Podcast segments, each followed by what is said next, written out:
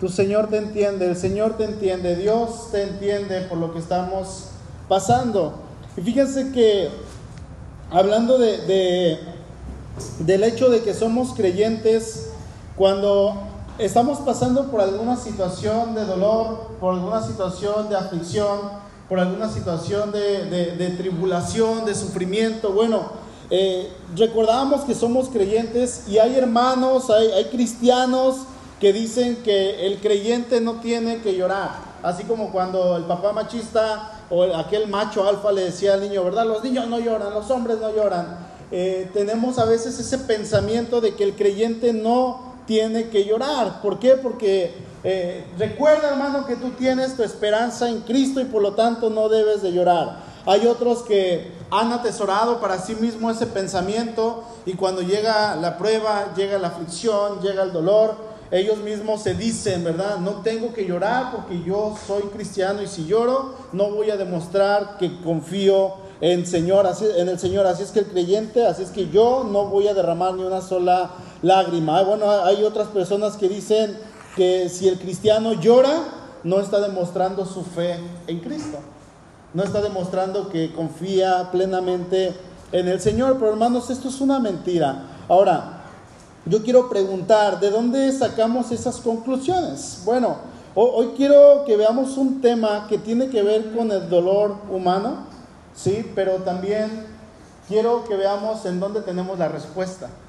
Porque ciertamente como seres humanos sufrimos y a veces en ese sufrimiento se nos olvida en quién tenemos la respuesta, ¿verdad? Si traen su Biblia, les voy a pedir que me acompañen a Juan capítulo 11. Juan capítulo 11, por favor.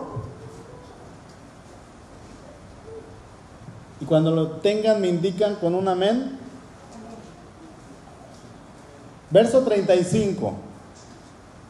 Y dice así, Jesús lloró.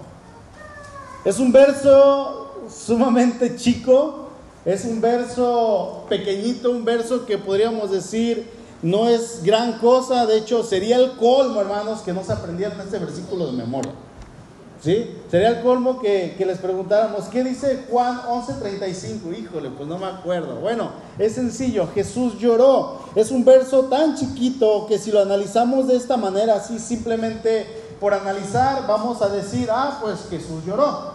El Señor Jesús lloró.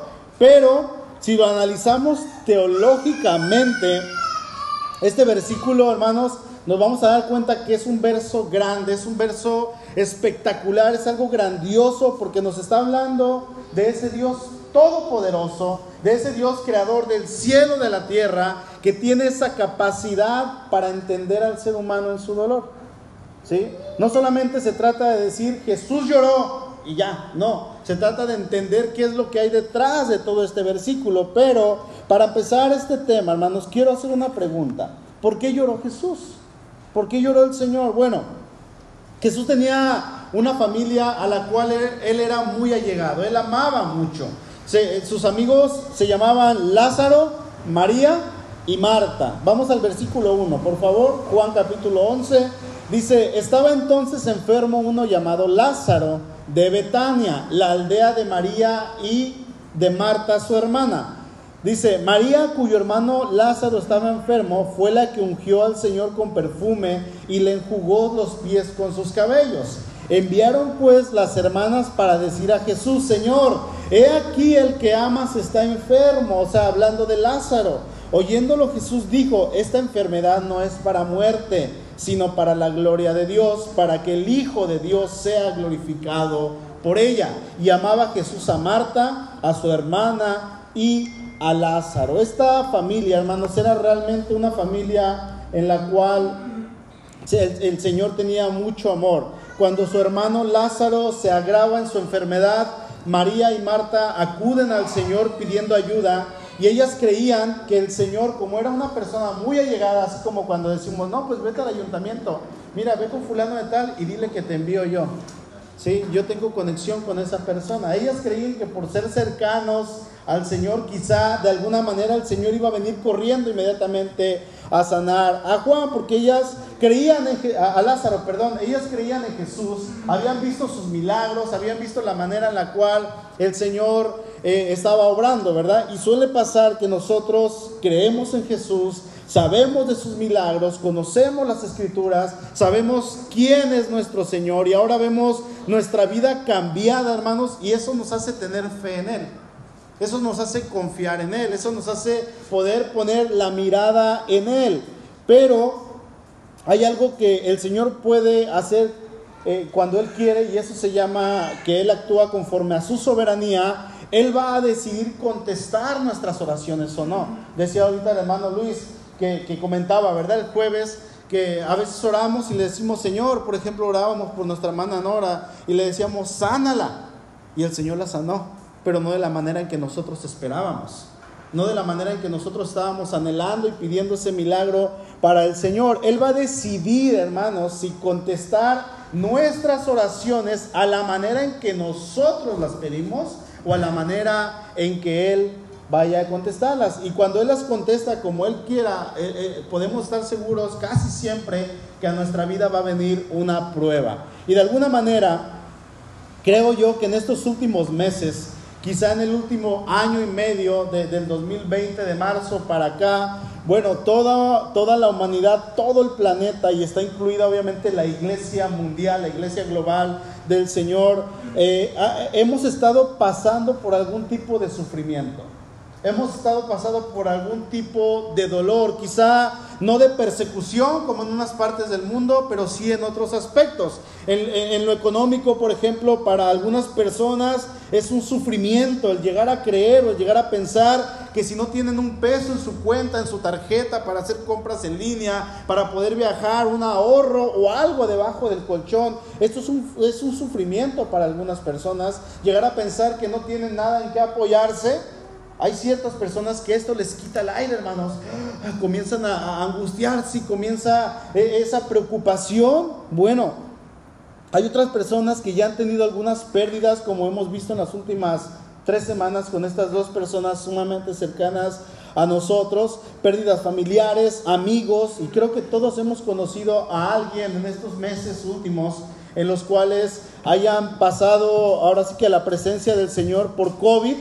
Y, si no es de manera directa con algún familiar, bueno, tenemos algún conocido que, ha sido afectado por este virus, que ha afectado de manera pues muy trágica, ¿verdad? A, este mundo entero. Tenemos a la familia, amigos de, amigos, compañeros de trabajo, vecinos y la gente que se encuentra cerca a nosotros, que está pasando quizá no por COVID, pero sí está pasando por otra enfermedad está pasando por ciertas cosas que a lo mejor ahorita es, híjole, todavía peor que hace dos años, hermanos, porque no se pueden atender bien en los hospitales. Sí, estábamos ahí en la 42 eh, esta semana, hace unos días, en la noche en urgencias, y decía, solamente se van a atender estas tres personas, tres enfermedades y nada más. ¿Sí? ¿Por qué? Porque ahorita todo el hospital, todos los hospitales casi son para COVID. Y luego la opción que tenemos es llevar al familiar a un médico particular, pero como no hay trabajo debido a la pandemia, bueno, esto resulta todavía más gravoso porque no hay dinero para pagar en el hospital. Entonces comienza a venir la desesperación. El hecho de que la muerte hoy en día esté más cercana a nosotros y la podemos ver más cercana que en algunas otras veces o en otras ocasiones, eso hermanos a muchos nos tiene con la moral abajo. Nos tiene con la cabeza hacia abajo, nos tiene agachados y nos tiene en esa situación en la cual nosotros quizá decimos, Señor, ¿hasta cuándo va a pasar todo esto? Y sí, hermanos, estamos en tiempos difíciles donde muchas veces quizá no vamos a saber cómo actuar o, o quizá en ciertas situaciones resulta que todo esto que estamos pasando nos está poniendo en una angustia tremenda. ¿Sí? De hecho, el significado de angustia, si me ayuda Rafa, por favor, dice que la angustia es una emoción, un sentimiento, pensamiento, condición o comportamiento desagradable. Dice, la angustia puede afectar la forma en que se razona, se siente o actúa y puede hacer más difícil, por ejemplo, el enfrentarse al cáncer, el enfrentarse a una enfermedad, así como lidiar con los síntomas y el tratamiento y los efectos secundarios del cáncer, de una enfermedad, aún del COVID.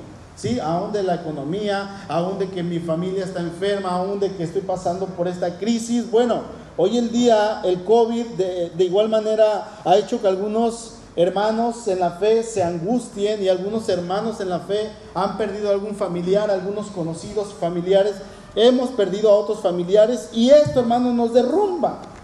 Esto nos tira para abajo. Pero la pregunta aquí es, ¿qué dice la Biblia al respecto?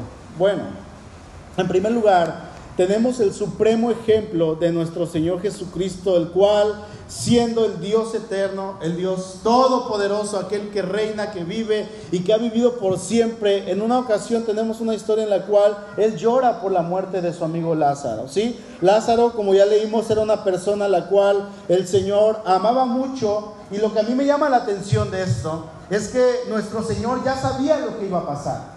Él ya sabía lo que estaba por pasar a continuación.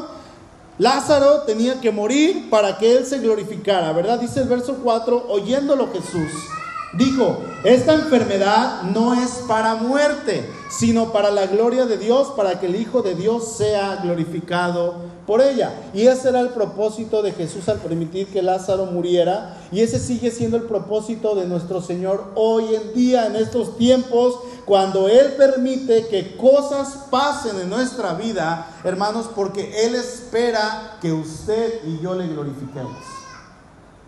¿Sí? Eso es lo que Dios quiere de nosotros. Versículo 11 dice, dicho esto, les dijo después, nuestro amigo Lázaro duerme, mas voy para despertarle. El Señor ya sabía que Lázaro había muerto. ¿Sí? Y dice, dijeron entonces sus discípulos, Señor, si duerme sanará. Verso 14, entonces Jesús les dijo claramente, Lázaro ha muerto y me alegro por vosotros de no haber estado allí para que creáis, mas vamos a él. Ese era el propósito del Señor Jesús, glorificarse a través de lo que iba a pasar en esa situación, ¿sí? que las personas que estuvieran presentes pudieran ver el milagro que Jesús iba a hacer y la manera en cual iba a actuar el poder de Dios. Y Dios permite en nosotros, creyentes en Él, las pruebas, sufrimiento, dolor, con el objetivo, hermanos, de que nosotros volteemos a verle a Él con el, objetivo de que nosotros lo volteemos para exaltarle, para glorificarle. Debemos entender, hermanos, que Dios siempre puede sacar cosas buenas de cualquier situación, por más mala que sea. A veces no entendemos el actuar de Dios, pero es cuestión de recordar que en aquellas situaciones difíciles el Señor nos manda en su palabra y nos dice, hijos, estén firmes porque estamos pasando por momentos difíciles. Y hermanos, si, estamos en alguna situación difícil, eh, buscar a nuestro Señor es lo que tenemos que hacer porque Él quiere trabajar en cada uno de nosotros, ¿no? En ocasiones nos quejamos por el hecho de que estamos viendo más el sufrimiento que antes, muchas veces en lugar de glorificar a Dios, lo que hacemos es levantar comentarios sin sentido en contra del Señor y al primero que atacamos es a Dios. Fíjense lo que el Señor le dice a Jeremías en el capítulo 15. Se lo leo yo. Es palabra de Dios para todos. Dice el verso 19. Dice, si dejas de hablar bobadas, lo que dice esta versión. Si dejas de hablar bobadas, ya deja de quejarte, dice, y dices lo que en realidad tiene valor, entonces tú serás quien hable por mí. Deja de decir cosas que no tienen sentido, nos está diciendo el Señor. Ahora, la pregunta aquí es, ¿entonces nos podemos quejar contra el Señor? Yo pienso que hay maneras más bien de preguntarle, ¿sí? del por qué en la situación. Están aquellos que dicen, eh, cuando, pasa algo, lo primero que hacen es maldecir a Dios y voltean al Señor. ¿Y por qué a mí, Señor? ¿Por qué? ¿No? Y, al que culpan es directamente a Dios cuando quizá no lo han buscado en toda su vida. Y están aquellos que dicen, voy a orar al Señor y le voy a preguntar el porqué de esta situación. Le estás preguntando al Señor, pero de una manera sumisa, de una manera entendiendo que Él está actuando. No es lo mismo y en cada respuesta hay una de dos cosas. O hay arrogancia en la manera en que vamos al Señor o hay humildad, ¿verdad? No es lo mismo. No es lo mismo decir la tormenta se avecina que la, que la vecina se atormenta. ¿Verdad que no? Es completamente diferente, hermanos. Sí podemos ir con el Señor, sí podemos preguntarle el porqué de la situación y tenemos que decirle, Señor, ¿cómo quieres que yo lleve esta situación para que yo te pueda glorificar? Amén. Vamos al verso 20, por favor. Bueno, el Señor se entera de que, perdón, se, entera Marta de que Jesús estaba ahí, ¿sí? La hermana de Lázaro dice el 20. Entonces Marta, cuando oyó que Jesús venía, salió a encontrarle, pero María se quedó en casa.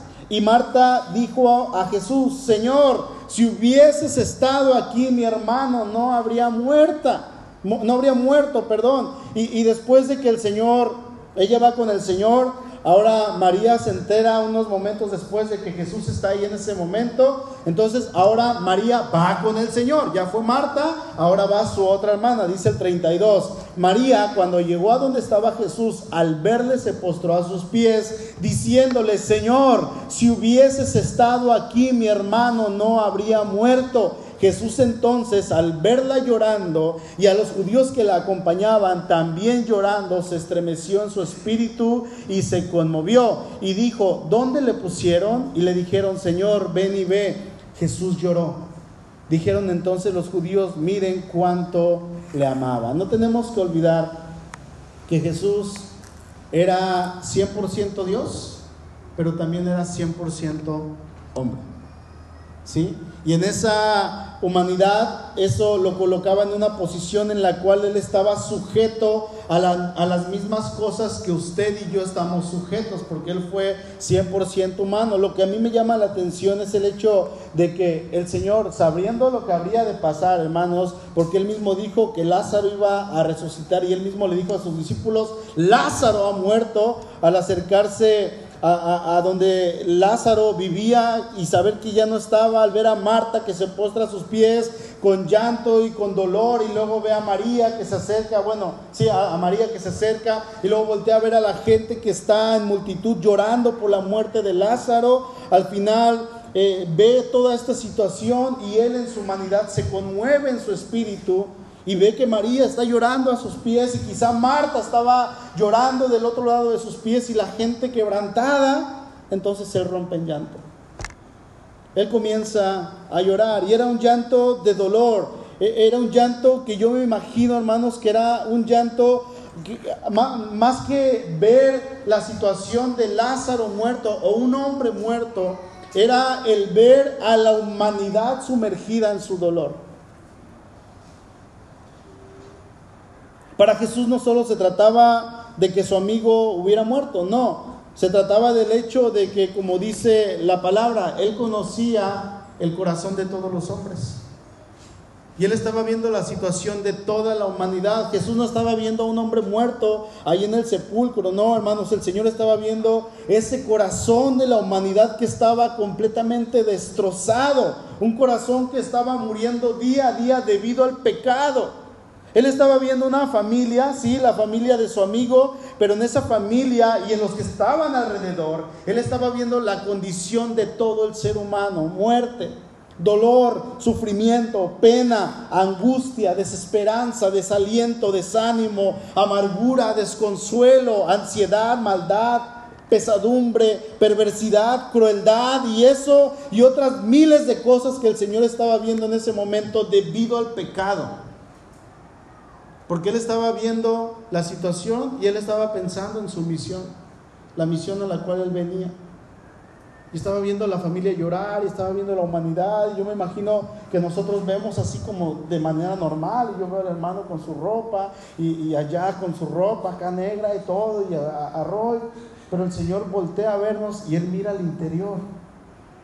Él mira el corazón, hermanos, y quizá en ese momento en, su, momento en su mente se remontaba a aquella creación que él había creado de manera perfecta y de cómo el ser humano se rebeló y decidió tomar su propio camino, un camino que no solamente lo iba a llevar a la destrucción, sino también a la muerte. ¿Sí? Un camino de, de terrible destino. Es por eso que Dios toma la decisión de venir a solucionar eso que por años el hombre no pudo lograr. mediante sacrificios, mediante ofrendas, mediante llevar animalitos ante la presencia del Señor y todo esto con el fin de tratar de reconciliarse con Dios, pero no lo pudo, el ser humano no pudo. Así es que la única solución es que el Cordero de Dios eterno se entregara por toda la humanidad. Y ahí estaba Jesús viendo una familia que lloraba y él llorando también en su humanidad y se acerca al lugar donde había sido puesto el muerto. Yo quiero pensar que mientras el ser humano, en este caso Marta y María, estaban llorando a su hermano, Jesús lloraba, sí. Pero aparte de que estaba llorando por Lázaro, él estaba llorando por toda la humanidad. ¿Sí?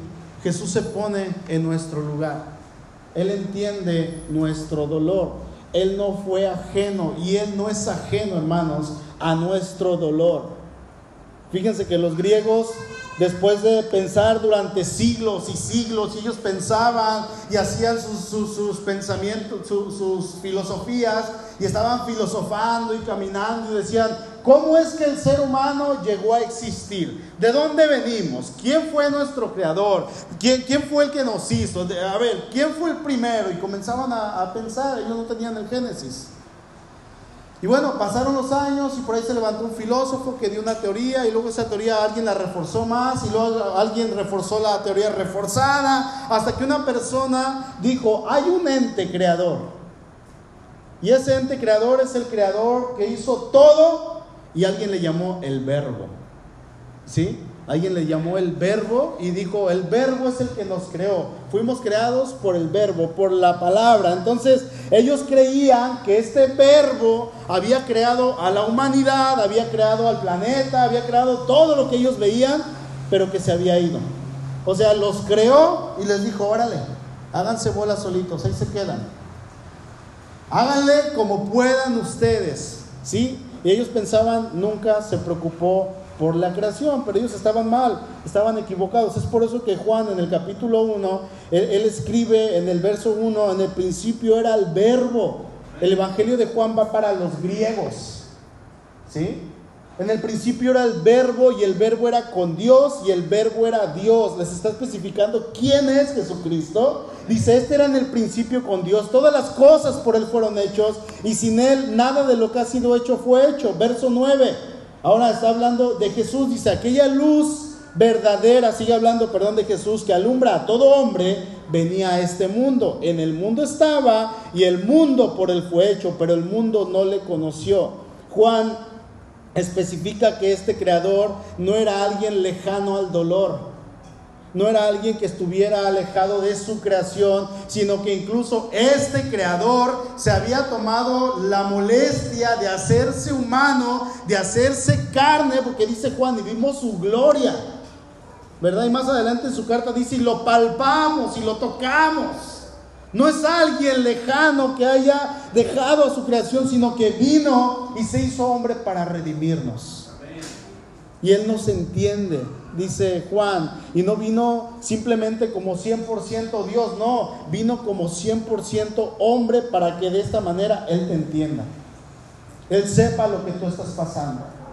Dice Hebreos 4:15, nuestro sumo sacerdote, fíjense qué verso tan hermoso, nuestro sumo sacerdote comprende nuestras debilidades porque enfrentó todas y cada una de las pruebas que enfrentamos nosotros sin embargo, Él nunca pecó. Es por eso, hermanos, que cuando sufrimos, el Señor Jesús nos entiende perfectamente y sabe por lo que estamos pasando. ¿Sí? Él sabe. Nuestro Señor, nuestro sumo sacerdote, sabe y conoce a la perfección nuestras debilidades, nuestros problemas, conoce lo que es sufrir porque Él sufrió. Nuestro Señor conoce lo que es padecer porque Él padeció. Él conoce lo que es una pérdida familiar porque Él la perdió. Él pasó, hermanos, por crisis financiera. Sí, a veces no tenía dónde recostar su cabeza. Él sabe lo que es una crisis financiera. Él nos entiende perfectamente. Él sabe perfectamente la situación por la cual usted y yo estamos pasando en estos momentos. ¿Sí? Él sabe. Y eso, hermanos, debería de llenarnos de gozo, debería de llenarnos de gratitud y deberíamos de voltear al cielo y decirle, Señor, gracias, porque tú no eres ajeno a mi dolor, tú sabes qué es lo que yo estoy pasando.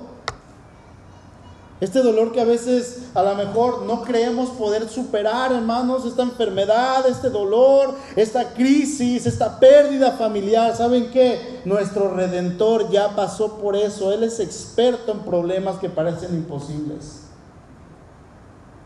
¿No nos da gozo? Debemos entender que cuando estamos pasando por algo sumamente difícil, y que parezca que no hay salida, recordar que Él está en el cielo intercediendo por cada uno de nosotros. ¿Sí? Él está allá rogando al Padre por cada uno de nosotros. Quiero que vayamos al Salmo 27, por favor. Este salmo lo escribió el rey David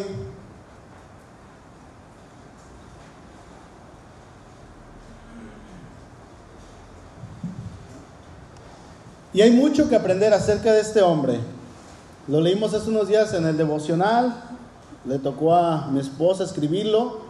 Y bueno, eh, David fue un hombre que a pesar de las circunstancias en las cuales él estuvo viviendo esas emociones que no eran agradables, él pasó también, a pesar de que era un hombre que Dios amaba y que él amaba a Dios, un hombre conforme al corazón del Señor, él, pasó por dolor físico, cansancio, hambre, rechazo, el ser malinterpretado. Él tuvo inseguridad, él fue traicionado, él tuvo angustia, él fue sentenciado a muerte por sus enemigos muchas veces. Podríamos decir, hermanos, que todas estas circunstancias que él pasó serían más que suficientes para que su corazón se llenara de temor, de odio, de ira, y de otros sentimientos negativos, pero él no dejó que sus emociones gobernaran su corazón. ¿Por qué? Porque él confiaba en el Señor, él se propuso y él decidió confiar en su Dios y él sabía que eh, eh, solamente en Dios él podía encontrar su salvación. Eh, si este hombre se hubiera dejado llevar por todo lo que estaba pasando a su alrededor, quizá hoy en día usted y yo no tendríamos la historia del rey David más larga de lo que fue la del rey Saúl. No tendríamos más de 70 salmos del rey David, ni todo lo que encontramos en el primer libro de Samuel, ni todo el segundo libro de Samuel, ni ahí en Reyes, ni en Crónicas, ni lo que dice el Señor Jesús de él, ni lo que dicen los apóstoles, ni lo que dice el Nuevo Testamento. Si este hombre se hubiera dejado llevar por todo lo que estaba pasando, David sabía que él podía tener en tiempos de aflicción, él podía tener un refrigerio de paz un refrigerio de gozo en medio de la tormenta y del dolor. Él sabía que solamente podía encontrar eso en la presencia de su Padre, de su Señor. Y eso era, hermanos, el deseo de David de cada día vivir teniendo esa relación con su Padre. Es lo que él anhelaba. Por eso con firmeza él exclama en el versículo 1, dice, el Señor es mi luz y mi salvación. Entonces, ¿por qué habría de temer? Traigo la nueva traducción viviente. El Señor es mi fortaleza y me protege del peligro. Amén. Dice entonces, ¿por qué habría de temblar? Dice este rey. Y había gente que lo quería matar. Yo les pregunto, ¿hay gente que los han amenazado de muerte?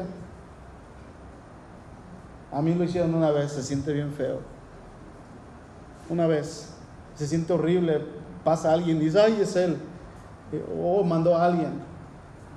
Y este hombre lo estaban persiguiendo para matarlo. ¿Sabe, ¿Sabe algo, hermano? El rey David vivió en un tiempo totalmente diferente al nuestro, sí. Él peleaba guerras, literalmente, a con la gente. Era un hombre sangriento, era un hombre de guerra. Era un hombre que había matado a muchísimas personas. Pero también la palabra de Dios nos dice que hoy usted y yo estamos en una guerra espiritual. ¿Sí? Estamos en una guerra, una guerra en la cual si usted y yo no estamos firmes en el Señor, si no estamos parados sobre la roca, hermanos, es como si estuviéramos desarmados cuando el enemigo viene. ¿Sí? Es como si no tuviéramos ni una espada, ni, ni, ni, ni, una arma, ni un escudo, ni un casco, nada. Dice el verso 2, Cuando los malvados vengan a devorarme, cuando mis enemigos y adversarios me ataquen, tropezarán y caerán. Aunque un ejército poderoso me rodee, mi corazón no temerá. Aunque me ataquen, permaneceré confiado. Este hombre sabía perfectamente en quién era en el cual él había confiado. ¿Y usted, hermano? ¿Sabe en quién ha confiado? ¿Sabe quién es su Señor? Porque así como estamos en una guerra donde día a día estamos luchando contra las huestes del mal, contra los enemigos que tenemos, los que están en contra, los espíritus, ¿verdad? Eh, demonios eh, que en contra del Señor. Por el otro lado también, aparte de que estamos en esta guerra, eh, el Señor nos envía pruebas, ¿sabían? El Señor nos manda estas pruebas en las cuales Él quiere que crezcamos. O sea que por donde le veamos, Estamos en una lucha espiritual por un lado y por el otro lado el Señor nos está probando para que al mismo tiempo salgamos triunfantes. ¿Qué nos dice esto, hermanos? Que no tenemos tiempo para descansar. El cristiano no puede estar bajando la guardia. El cristiano tiene que estar activo en todo tiempo. No hay chance para ser cristianos flojos. Porque a eso se los devora Satanás. Dice un amigo, el que no ora, el diablo se lo devora. Y esto es cierto. ¿Sí? Si queremos realmente ser hombres como David, necesitamos un compromiso, hermanos. Un compromiso en el cual realmente nos agarremos del Señor, así como lo hizo este hombre que buscaba a Dios en todo tiempo. Verso 4 dice, lo único que pido, fíjense lo que quería este hombre, lo único que pido al Señor, lo que más anhelo, decía, es vivir en la casa del Señor todos los días de mi vida deleitándome en la presencia del Señor y meditando dentro de su templo. El cristiano que va a salir victorioso de las pruebas y con gozo es aquel, hermanos, que anhela conocer a Dios día a día, estar en su presencia día a día, deleitarse en la presencia del Señor día a día, comer Biblia, leer Biblia, aprender Biblia porque sabe que con la Biblia es lo que lo va a ayudar para seguir adelante. Y es que ese cristiano, hermano, sabe que mientras más busque de Dios, más respaldo del Señor va a encontrar. Me hubiera gustado, hubiera sido un gozo ver la iglesia llena hoy en medio del huracán. ¿Sí? Ver la iglesia así completa, que hubiéramos puesto más sillas atrás porque estamos en medio de un huracán. Señor, aquí estamos firmes, venimos a escuchar tu palabra. ¿Sí? Y los que estamos aquí, gloria a Dios. Los que están en pantalla, gloria a Dios. ¿Sí? Pero el cristiano hermano que quiere del Señor no va a desaprovechar ninguna oportunidad para crecer, para aprender, para agarrar lo que pueda. ¿Sí? Es lo que tiene que hacer. Verso 5 dice, pues Él me ocultará Allí cuando vengan dificultades, me esconderá en su santuario, me pondrá en una roca alta donde nadie me alcanzará. En lugar de, tener temor, aquel que confía en Dios va a salir victorioso, va a salir triunfante de las pruebas, triunfante del dolor, del dolor, porque hermano, déjeme decirle algo en esta mañana. Todo lo que en este momento usted puede estar pasando, Quizás sean situaciones con la moral, en la cual usted esté con la moral por los suelos, con una mala economía, una salud quizá no tan buena, con esos achaques que vienen todos los días, una pérdida reciente, temor al COVID, temor al cáncer, temor a cualquier cosa, hermanos, que son causa obviamente del pecado todo esto es causa de aquel pecado que entró con Adán y Eva y se va grabando todos los días y el pecado va en aumento y va en aumento y va en aumento. Bueno, por más que a lo mejor usted busca al Señor y le busca y dice, Señor, es que ya no hallo la salida y no escucho tu respuesta, ya estoy desesperado. Bueno, todas estas situaciones van a causar que estemos con la cabeza agachada, que estemos como si estuviéramos humillados que estemos como si estuviéramos avergonzados. Pero esto no debería de ser así, hermanos. Todas estas situaciones que pasamos día a día, yo no sé si en este momento usted esté pasando una prueba difícil, pero todas estas situaciones causan que quitemos la mirada de Cristo. Y la palabra de Dios nos dice que estemos con la mirada firmes en Cristo. ¿Sí? Pero vienen cosas que nos hacen agachar la mirada y Satanás quiere que usted y yo estemos con el rostro hacia abajo, con el rostro humillado, que estemos postrados en tierra, pero hermanos, Cristo nos ha dado la victoria. En Cristo tenemos la victoria y Él es el único que cuando estemos en esa situación, Él puede hacer que nuestra mirada, hermanos, de estar en el suelo, podamos levantarla y verle nuevamente a Él. Él es el que restaura todas las cosas. Amén.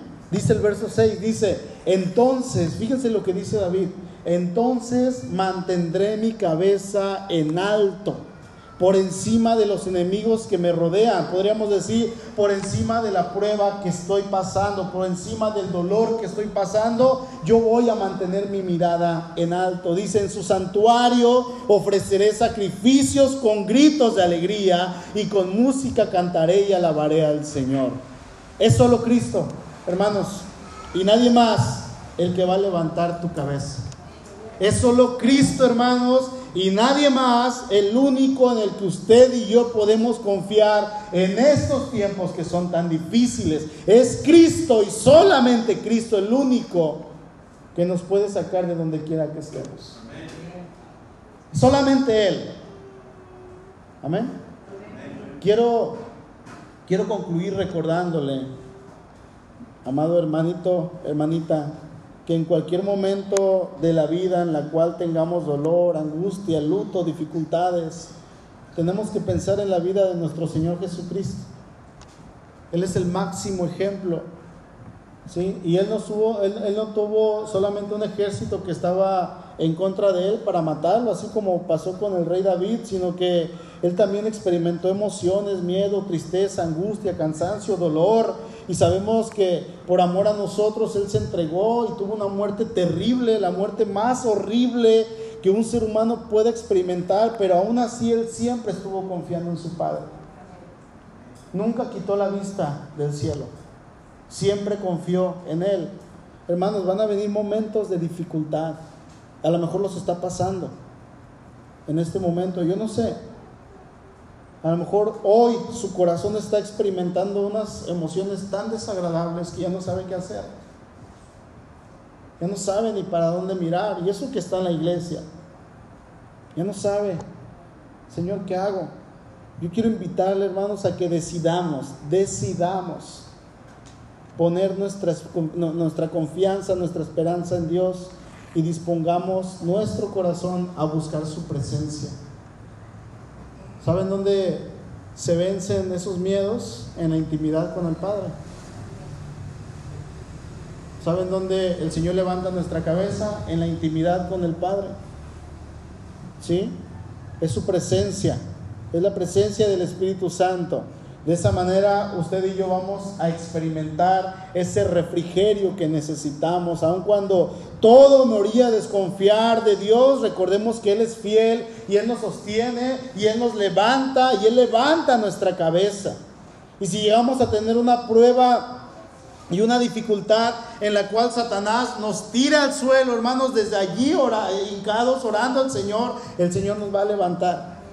Satanás nos tumba con un propósito y el Señor nos dice, pues ora ahí, mijito. Adelante. En esa situación quiero que ores y te voy a levantar. Que podamos clamar a nuestro Dios estando de rodillas y con toda seguridad, así como dijo el rey David, Jehová es la, es la fortaleza de nuestra vida. Él dijo, Jehová es mi fortaleza.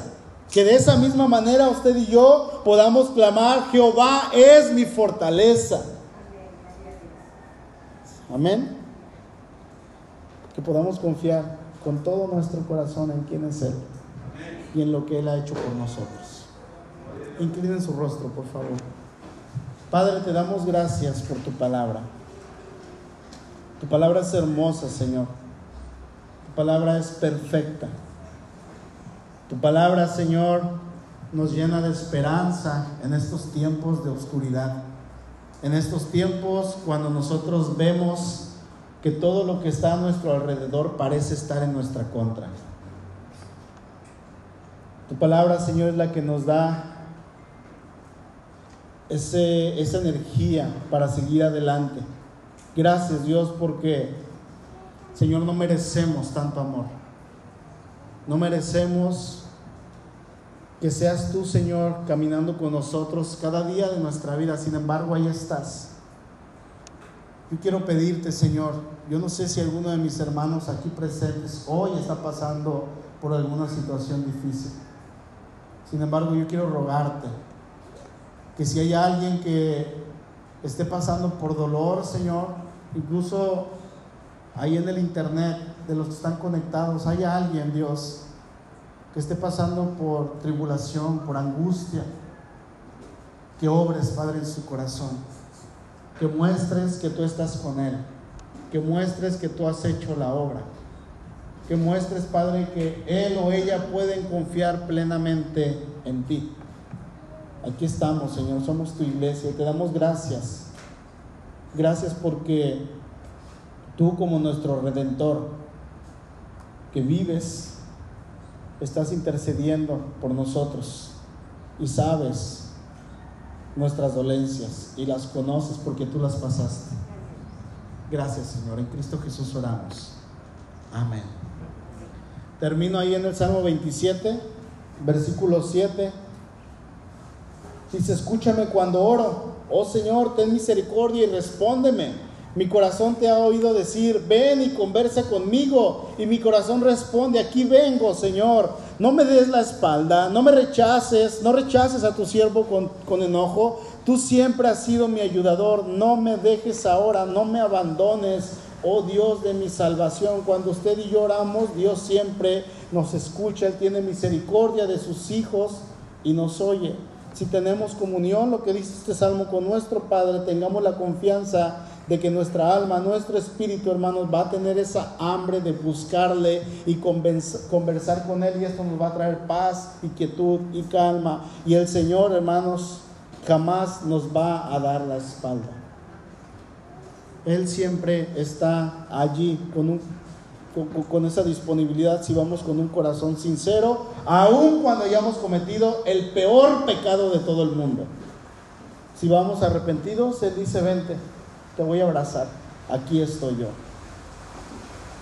Porque Él sabe lo que es el dolor más que nadie. Recuerden que el Señor Jesús en su humanidad, Él lloró al igual que nosotros lo hacemos, pero Él sufrió mucho más que cualquiera de nosotros. Así es que si usted hermano está en una prueba en la cual tenga que llorar y tenga eh, que pasar alguna situación de dolor y, no quiere llorar, pues desahógese con el Señor, llore con el Señor y pregúntele, pero nunca deje de confiar en Él. Agárrese de Él y dígale, Señor, no te voy a soltar. Amén. Amén. Gracias a Dios por su palabra.